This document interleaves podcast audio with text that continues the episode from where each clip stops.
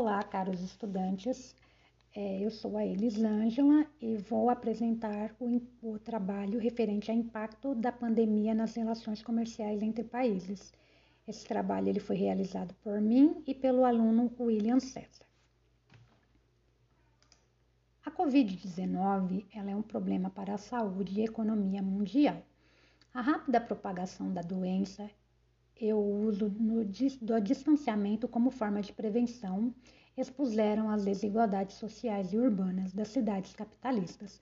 No Brasil, como em outros países, o isolamento social promoveu rápidas mudanças no mercado de trabalho, com impactos mais severos para cerca de 38 milhões de pessoas que vivem na informalidade, já que elas não têm direitos como Fundo de Garantia por Tempo de Serviço, o FGTS, e seguro-desemprego.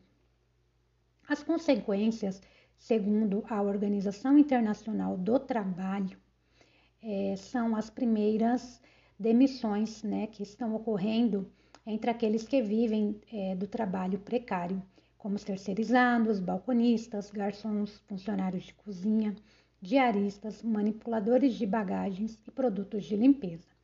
As consequências que a crise sanitária vem promovendo para os trabalhadores brasileiros, bem como proporemos medidas de enfrentamentos que não se limitem aos auxílios emergenciais. A avaliação preliminar da Organização Internacional do Trabalho, a OIT, datada do dia 3 de abril de 2020, ela mostra que mais de um milhão de pessoas foram infectadas e que mais de 50 mil já perderam a vida.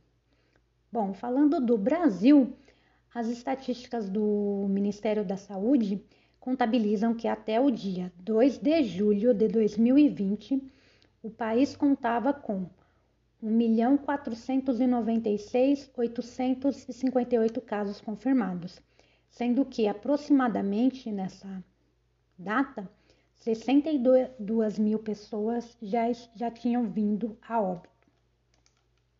Bem, o governo ele lançou né, a medida provisória número 936 de 2020.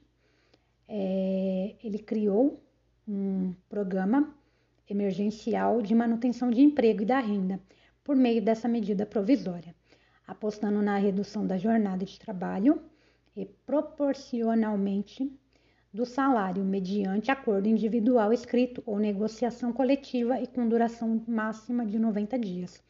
Contudo, o programa, além de tornar precárias as relações trabalhistas, é voltado apenas para trabalhadores formais do setor privado. Terá um impacto negativo sobre a massa de salários pagos neste setor, em decorrência da perda do rendimento salarial individual. Conforme previsão da OIT, no Brasil, os setores mais afetados pela crise do coronavírus têm sido aqueles que operam no comércio varejistas, serviços de acomodação e alimentos e manufatura.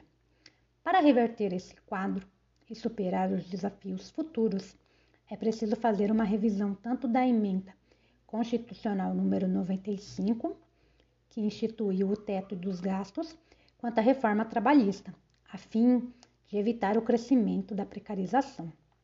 A reforma piorou a vida do trabalhador e elevou o número de contratos precários, bem como a insegurança, tornando-os mais dependentes dos programas sociais do governo.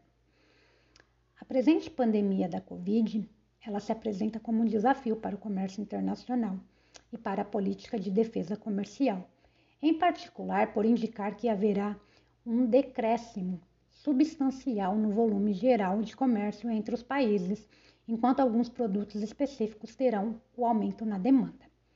Com a pandemia da, da Covid, ela teve início lá na China e que atualmente concentra né, uma fatia expressiva da produção industrial do mundo. A paralisação das atividades em decorrência da imposição de medidas de distanciamento social para combater a disseminação do vírus levou a inúmeras interrupções de CGVS. A paralisação de fábricas por conta da falta de insumos importados desse país levou ao questionamento do elevado grau de dependências dos mais diversos países em relação à China. O isolamento social. A maioria da, dos países da América estão passando por isolamentos sociais, quarentenas e severas restrições na comercialização, transporte e fechamento de fronteiras. Tudo isso para combater os contágios em massa e evitar com maior ou menor sucesso a mortalidade na população. Para a América Latina, o futuro é incerto e o presente preocupante. A vantagem é que o vírus se iniciou em terras distantes e permite olhar para lá como um espelho. A desvantagem é que a imagem refletida não é nada bonita.